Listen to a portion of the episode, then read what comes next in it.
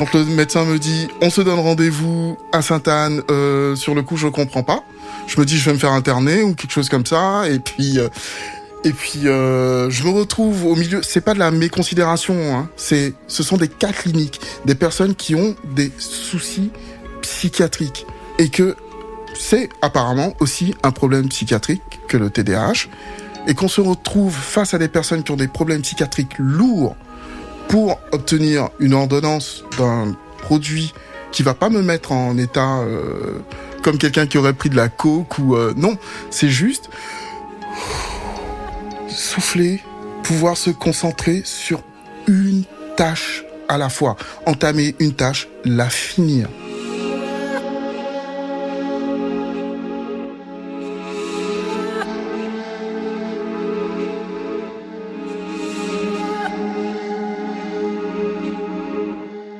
C'est marrant parce que le traitement m'a quand même euh, posé plein de questions. Ça m'a posé des questions au niveau de mon, mon éthique personnelle.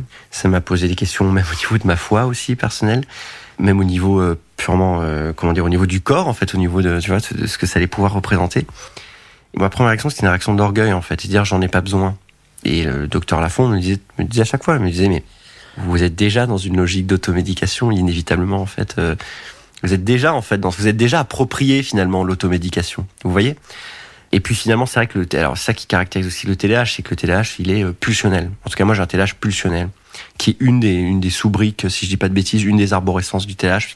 Et c'est quelque chose qu'on dit pas aussi assez, mais il y a, y a plusieurs intensités TDAH. A des gens qui sont très marqués par certains trucs et d'autres pas du tout par d'autres. C'est ça qui rend, en fait, finalement, la, la compréhension de ce trouble très particulier. Et, et, toute la réflexion finalement autour euh, d'avoir une approche médicamenteuse, c'était de me dire, bah, est-ce que tu vas continuer un peu à t'automédiquer, c'est-à-dire en fin de semaine, t'es frustré au niveau du taf ou machin, ou peine de cœur, ou il y a un truc qui s'est pas bien passé, où t'as juste envie de, tu vas sortir et puis euh, aller boire, boire, boire, boire, boire. Euh, le lendemain matin, recommencer boire, boire, boire, boire, boire. Là, j'étais arrivé en fait à un, à un moment où je m'étais dit, soit je continue un peu à m'automédiquer, ou alors j'essaie quelque chose de nouveau, quelque chose de différent. Et en fait, j'ai pris conscience que bah, finalement, tous les toutes les opportunités, en fait, toutes les perches qui m'étaient tendues. Et Isabelle Lafont en était d'une, comme les autres thérapeutes que j'avais rencontrés, comme tous les professeurs ou autres pédagogues, mes parents qui ont toujours cru en moi et tout. Mais tout ça était autant de perches aussi qu'il fallait euh, saisir. Le traitement contre les c'était une nouvelle perche en fait. Et je me suis dit bah, je me suis un peu jeté à l'eau dans une démarche d'abandon en me disant bah fais confiance, vas-y. Un traitement médicamenteux, c'est une des manières finalement de pouvoir attaquer certaines choses en son TDAH. Moi, pour moi, ça a été la concentration, ça a été la constance, la, la constance pendant euh, médicamenté, une constance dans la, dans la concentration. Voilà, là, ça me permet de, de rehausser un peu mon jeu sur sur certaines choses de, de ma vie, euh, voilà, des, la paperasse, des trucs qui me faisaient un peu souffrir, même au boulot, quand parfois je commençais un peu à décrocher ma, ma faculté en fait à décrocher dans une conversation, parce que c'est c'est vraiment là où j'ai compris que j'avais un problème entre guillemets, je pense, quand j'étais euh, enfant et adolescent. J'entre presque même dans une période où maintenant je me dis bah j'ai fait pas mal de pompes, euh, je me sens un peu solide sur mes appuis. Là j'ai pas pris mon, traitement, derrière j'ai une journée de travail, je me sens à l'aise pour euh, pour y aller pour euh, pour l'affronter. Mais ça, c'est aussi parce que je suis passé par cette phase qui est de, de, de, plusieurs mois aussi à reprendre aussi confiance en soi par rapport à certaines tâches qu'avant je n'exécutais plus forcément. C'est un, c'est un mindset aussi, c'est un regard sur soi, c'est, c'est plein de choses quoi.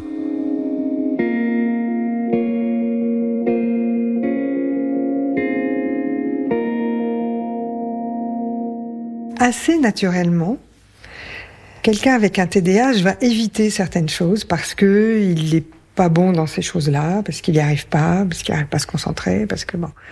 Il peut éviter de conduire, il peut éviter d'écrire, il peut éviter de lire, il peut éviter les discussions trop longues, il peut éviter euh, de regarder des films, mais il s'en rend pas compte. Il se dit pas je vais éviter ces choses-là. Ça se fait de façon très intuitive et insidieuse. Et petit à petit, il va se définir par rapport à toutes ces choses-là qu'il a évitées en disant j'aime pas. Quand on a peur de quelque chose ou qu'on est en difficulté dans quelque chose, on dit j'aime pas. Quand on a énormément de mal à apprendre à conduire, on dit j'aime pas conduire. Voyez. Au moment du diagnostic, quand la personne a 30, 40, 50 ans, tous ces évitements accumulés vont forger une espèce d'identité qui est fausse. Et ça, c'est des choses qui se détricotent assez lentement. Et même plusieurs années après le diagnostic, il y a des trucs où la personne se dit Ah, mais ça, c'était à cause de ça. Ah, mais j'ai demandé à changer d'école parce que c'était mon TDAH en fait qui était euh, en jeu, mais j'avais pas compris ça. Oui, c'est des choses qui peuvent mettre des années et des années à, se mettre à jour. Et la découverte, j'ai un patient euh, journaliste, il pensait qu'il ne pouvait écrire que des articles une fois qu'il a connu son TDAH et qu'il a été traité, il s'est rendu compte qu'il pouvait écrire des livres. Il s'est mis à écrire des livres qui ont eu beaucoup de succès. Mais il pensait que il aimait pas écrire des livres, il aimait écrire des articles. Voyez, donc euh, c'est très intéressant cette espèce de conquête de sa propre identité qui a été volée et masquée par ce TDAH qui a euh, orienté, guidé euh, un certain type de développement.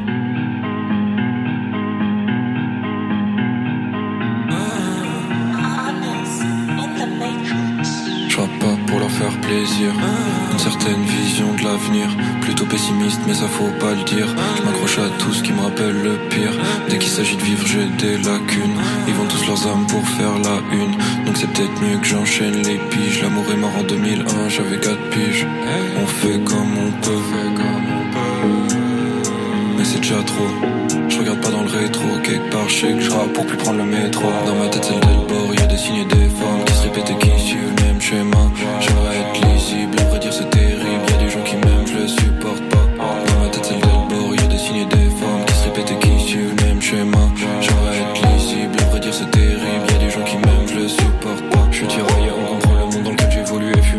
poser de questions. Non, non, y a pas d'excuses à tous leurs propos. On leur met des baffes comme Johnny Cage. Ouais, ouais, allons, je ce que tu proposes, je fais dans l'exploit comme David Blaine.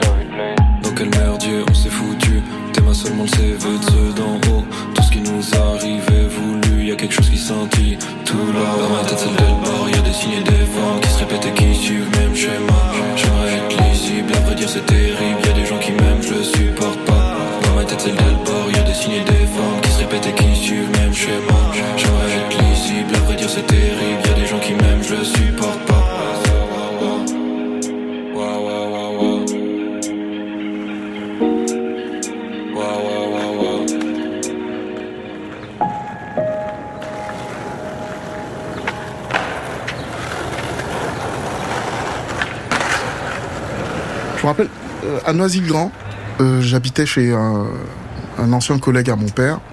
Je quittais Le Mans, quoi, la région du Mans, que j'adorais et tout. Je me retrouvais euh, en, Ile-de-France, milieu de gens que, je connaissais à peine et tout. Donc le fils de mon logeur, qui me dit, ah, il faut que je trouve des amis. Je me suis retrouvé avec des, gars que j'ai fini par, par apprécier, hein. Mais c'était pas moi.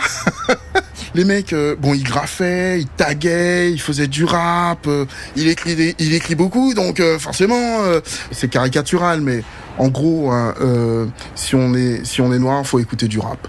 Quand on est blanc, on ne fait pas de rap. Et puis je me suis retrouvé à, à, rentrer dans un rôle qui me ressemblait pas.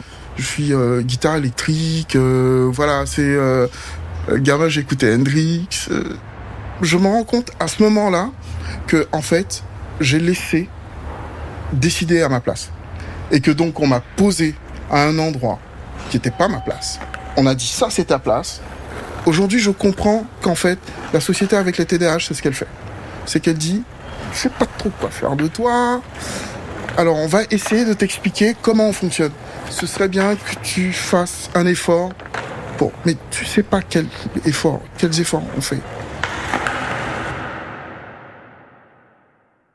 Moi, euh, j'ai grandi dans une famille où euh, consulter euh, pour la santé mentale, euh, voilà, c'est ça. Mon père, texto, il m'a déjà dit plusieurs fois, les psys, c'est pour les fous et les faibles.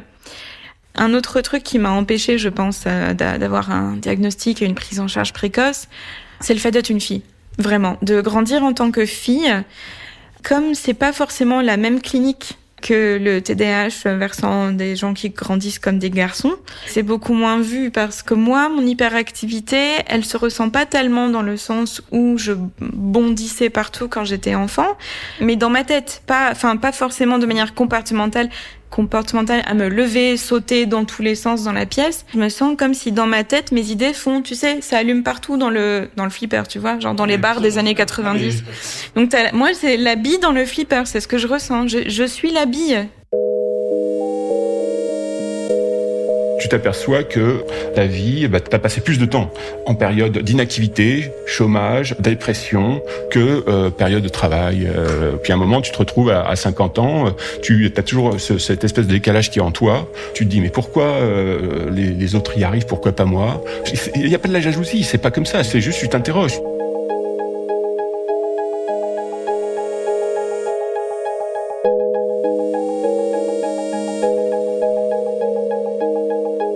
Je, prends conscience en fait de la chance euh, et peut-être une fois de plus la, la providence d'avoir pu baigner dans un voilà dans un milieu culturel favorable.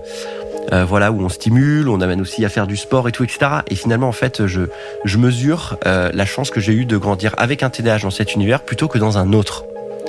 Et dans un autre milieu socio-culturel, je pense que les problèmes de la vie, ben on les prend avec un TDAH quand on a du mal à faire sa paperasse, quand on a du mal à, à, à se concentrer quand on n'a pas aussi un bagage culturel, parce que l'éducation amène aussi un bagage culturel, euh, et pas qu'intellectuel finalement, des codes, une manière d'être, un savoir-être, etc.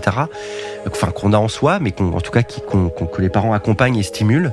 Ben ça c'est une chance que, que, tout, que tout le monde n'a pas. Et j'imagine que dans d'autres environnements, ben ça doit être d'autant plus difficile. Et c'est là où rapidement quand on tombe dans les addictions, euh, bah on a moins de garde-fous. Et quand on a moins de garde-fous, et eh ben on va plus loin. Et quand on va plus loin dans l'addiction, euh, bah en fait il y a un processus de destruction qui s'enclenche qui est euh, de haute intensité quoi.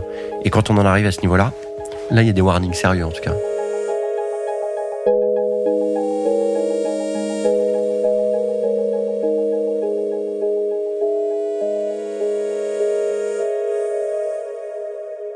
Alors, quand on n'a pas la chance d'avoir un milieu familial structurant, avec des parents attentifs euh, qui vont coacher l'enfant avec ses difficultés TDAH en général, enfin, il y en a beaucoup qui vont être dans la rue euh, avec les copains à traîner parce que euh, voilà, ils n'arrivent pas à faire leurs devoirs. non. Il y en a beaucoup qui vont être déscolarisés alors qu'ils ont tout à fait les capacités euh, de suivre une, une bonne scolarité. Il y en a beaucoup qui vont aller vers des consommations de substances parce que les substances, elles sont recherchées parce qu'elles aident le TDAH à se concentrer ou à se calmer ou à se détendre. La prévalence du TDAH en prison, c'est plus de 30%. Il y en a aussi pas mal dans l'armée parce que justement, ça représente un, un cadre très très rigide et qu'il y a un certain nombre de personnes avec TDAH qui vont rechercher ça pour arriver à se canaliser. Et euh, il y a énormément de personnes qui effectivement vont passer à côté de ce qu'ils auraient voulu faire dans la vie parce que ça n'a pas été accessible à, cause de leur TDAH, alors que euh, ils auraient tout à fait euh, eu les moyens de le faire. Ben, il y a un manque de moyens absolument énorme. Moi, je suis de la lenteur d'évolution de la prise en charge médicale. Je pensais que ça fait une dizaine d'années que je m'occupe de TDAH et je pensais que il y aurait en dix ans euh, énormément de, jeunes psychiatres euh, qui seraient tous euh, capables de, de s'occuper de TDAH. Je pensais que les les services hospitaliers allaient fleurir euh, et pas du tout. C'est très lent. Alors ça va peut-être euh, arriver dans, dans, la, dans la décennie euh, qui vient, mais pour l'instant, donc ça veut dire que en pratique, il y a des listes d'attente de plusieurs mois, voire plusieurs années, dans le public et en libéral. C'est pas si facile, même en libéral, de rencontrer un psychiatre. Et puis avec des zones entières en France où il n'y a rien. C'est-à-dire que moi, je vois des gens qui viennent qui font euh, plusieurs centaines de kilomètres euh, pour venir consulter à Paris. Vous voyez, les gens qui sont dans des milieux sociaux euh, un peu défavorisés, comment ils vont pouvoir imaginer qu'ils ont un TDAH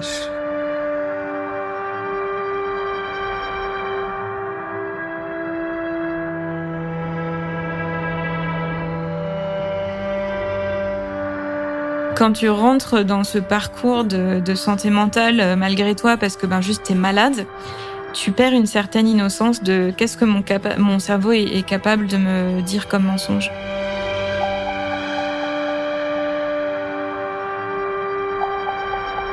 Ça, c'est le versant très cruel du TDAH. C'est euh, habiter sans habiter. Voilà, être là sans être là.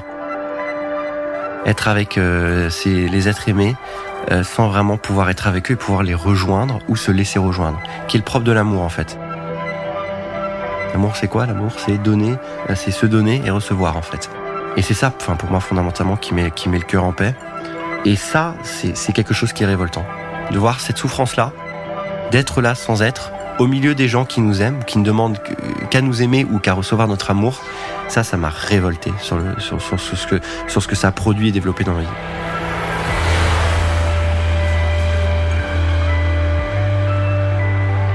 Je pense que toute initiative, en tout cas, qui vise à amener des gens à aller voir des thérapeutes pour prendre déjà conscience de, ce phénomène, toutes ces initiatives sont vraiment excellentes. Il faut pas surdiagnostiquer comme on l'a fait aux États-Unis. Il faut pas surmédicamenter, notamment les petits enfants. Je pense, qu'il faut faire attention à ça. Mais par contre, il, faut dire concrètement ce que, le TDAH peut produire de plus triste dans la vie d'un enfant, dans la vie d'un adulte, dans la vie d'un grand adulte aussi.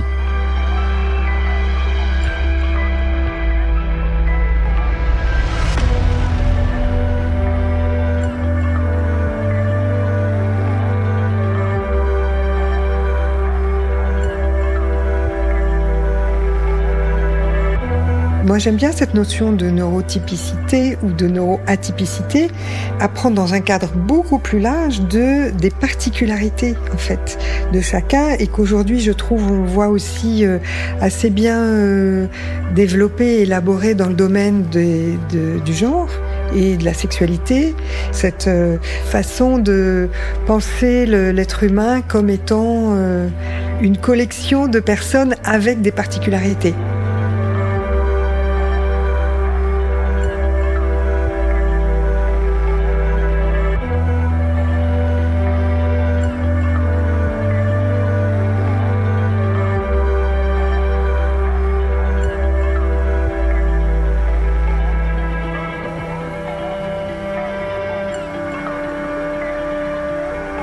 À la recherche de l'attention est un projet réalisé par Majora. Les musiques, les entretiens, le montage, le mixage et le mastering sont l'œuvre de Mathieu et Pierre Chaffanjon.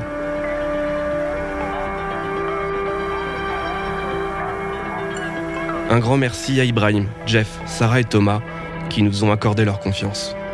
Merci au docteur Lafont qui par sa bienveillance et son soutien a permis que ce projet devienne réalité. Un merci tout particulier à Juliette Cliché, Merci à Sarah, Charlie et Yuri. Merci à Chloé et à Maxence.